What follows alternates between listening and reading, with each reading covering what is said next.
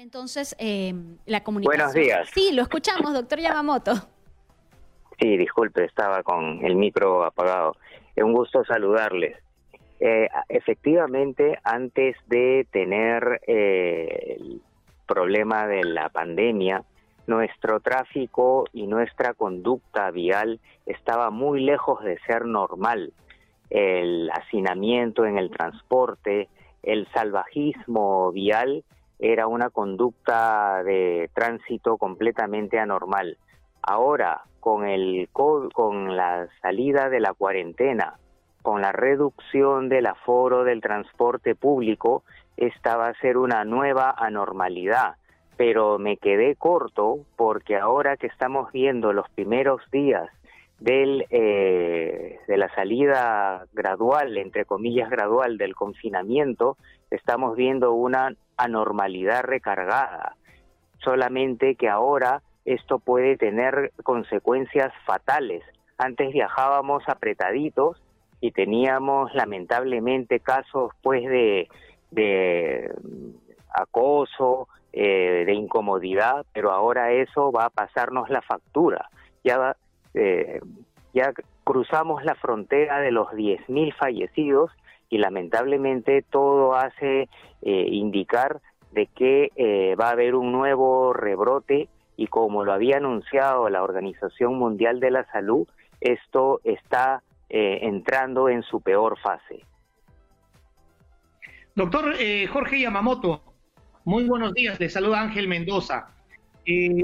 Como usted bien ha dicho, tenemos una problemática lamentable en cuanto al transporte urbano en la ciudad, pero vemos que ante las reglas establecidas por el gobierno, ¿no? de respeto, porque hay que cumplir estas disposiciones, eh, lamentablemente los esfuerzos que puede hacer la autoridad y a veces los transportistas y algunos pocos usuarios es insuficiente. Entonces, ¿cómo entender ¿no? ¿Cómo entender desde su profesión, ¿no? Eh, eh, no sé si usted puede hacernos un análisis que la gente sabiendo que si sube a un transporte público sin cumplir las reglas, está exponiendo su vida y suben a pesar que el vehículo está lleno y pugnan por, digamos, eh, tratar de subir a este vehículo arriesgando su salud y su vida, ¿por qué lo hacen? O sea, ¿qué, es lo que está pasando? ¿Qué es lo que sucede en ellos? ¿Por qué prefieren, digamos, ponerse en riesgo o poder eh, llegar rápido a su destino antes que cuidar su salud y su vida. ¿Qué es lo que pasa, doctor? Buenos días, Ángel, un gusto saludarle. Efectivamente, aquí hay un problema psicológico. Si la conducta humana fuera racional, fuera eh, coherente, no se necesitaría los psicólogos, pero como la conducta eh, en general es a veces automática poco predecible, pero en el Perú la mayoría de veces es irracional y predecible, pero por el lado inadecuado, hay que apelar a la ciencia del comportamiento para prevenir estos temas. Lamentablemente, economistas, eh, políticos y psicólogos improvisados son los que han estado analizando esta situación.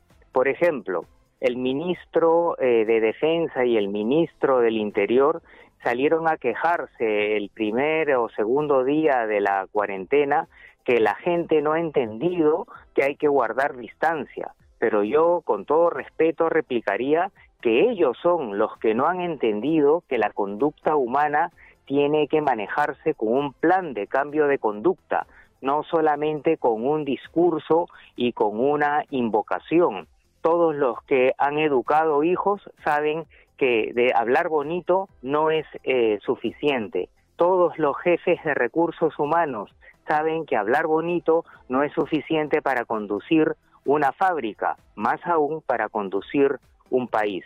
Entonces, ¿qué es lo que ocurre? El peruano tiene varios valores. Uno de ellos es ser chamba. Un segundo ya no llega a ser un valor, pero sí es una actitud, es una actitud de no tenerle miedo al riesgo, debido a que si tuviésemos miedo al riesgo no saldríamos a la calle, no tomaríamos combi, no comeríamos ceviche. Entonces nuestras eh, dificultades cotidianas nos han hecho tener una suerte de bloqueo al miedo, que nos ha hecho sobrevivir a la buena o a la mala, pero ahora nos está jugando una tremenda mala pasada. Además de esto, tenemos que entender cómo funciona un hábito. Esta es la palabra clave, no conducta racional, sino hábito. Primero que el hábito no entra por el razonamiento.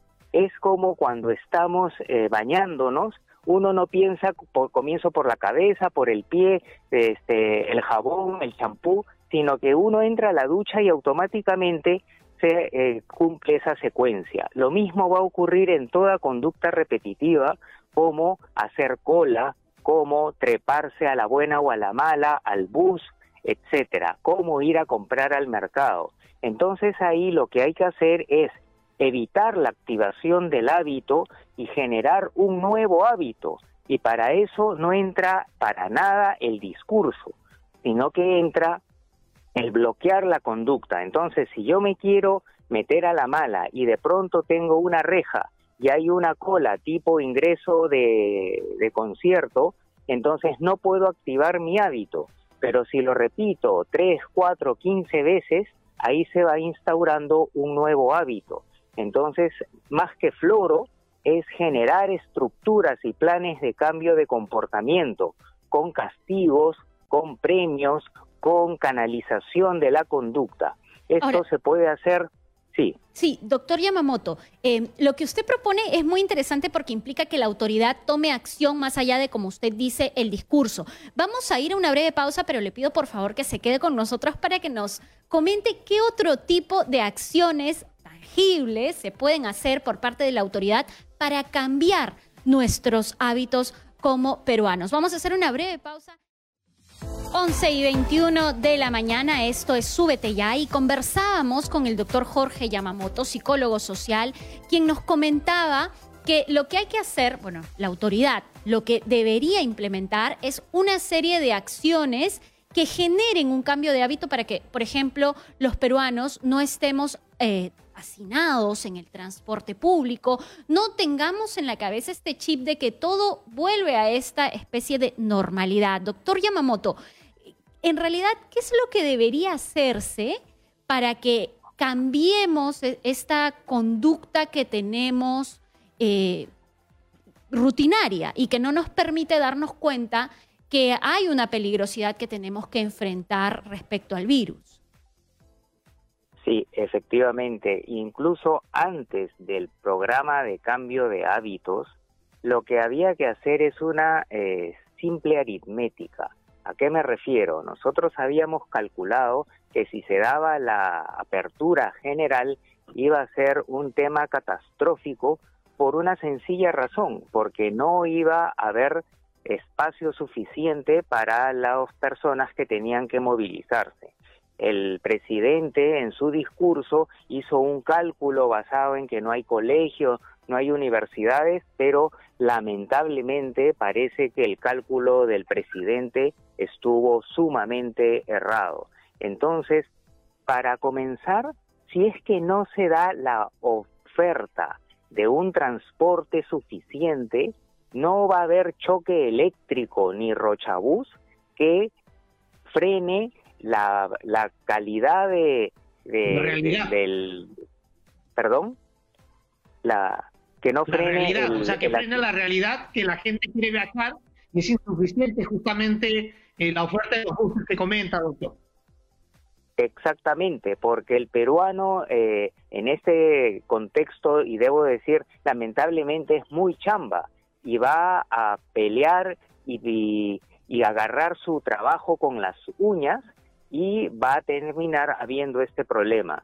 Entonces, ahí hay dos caminos, aumentar el volumen y la capacidad del transporte, que eso no va a ocurrir de la noche a la mañana, o reducir el flujo de pasajeros. ¿Y eso cómo se hacía? Con una liberación gradual de y calculada numéricamente de cuáles son las personas que van a ir a trabajar. En este momento, por ejemplo, desde hace dos días se ha debido de hacer un sondeo para saber a dónde se dirigen y a qué eh, se dirigen a ser las personas que están en estas enormes colas.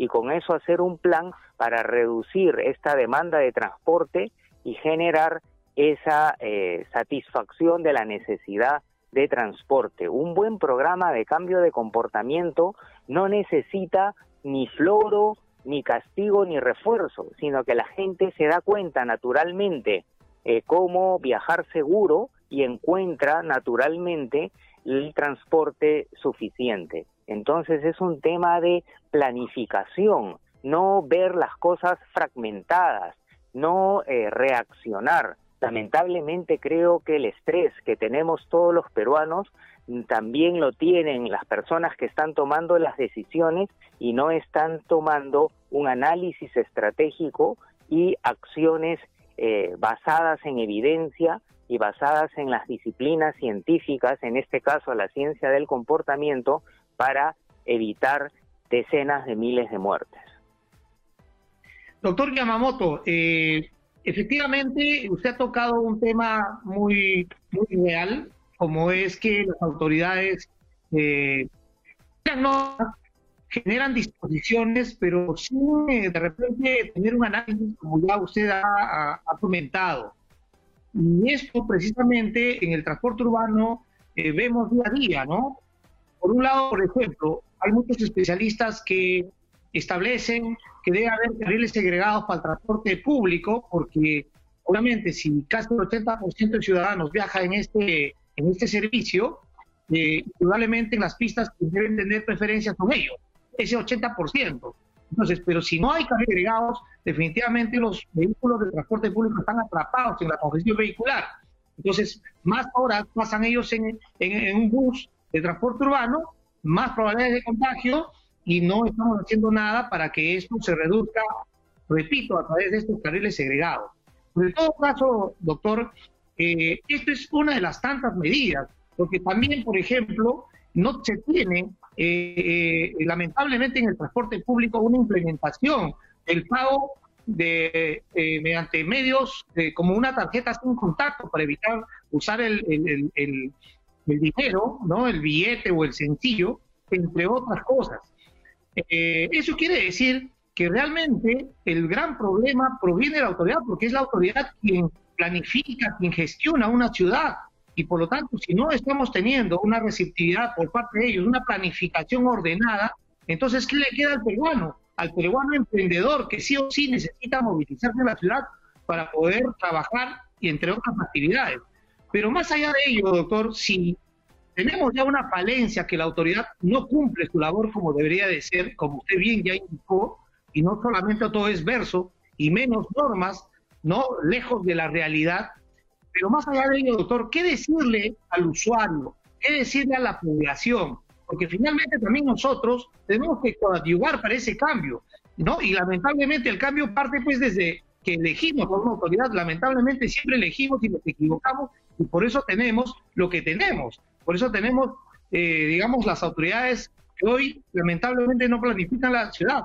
Entonces, ¿cuál es el mensaje que usted le daría al ciudadano común corriente ante la falencia de su autoridad? ¿Qué hacer nosotros como ciudadanos, como peatones de las vías eh, eh, en el día a día?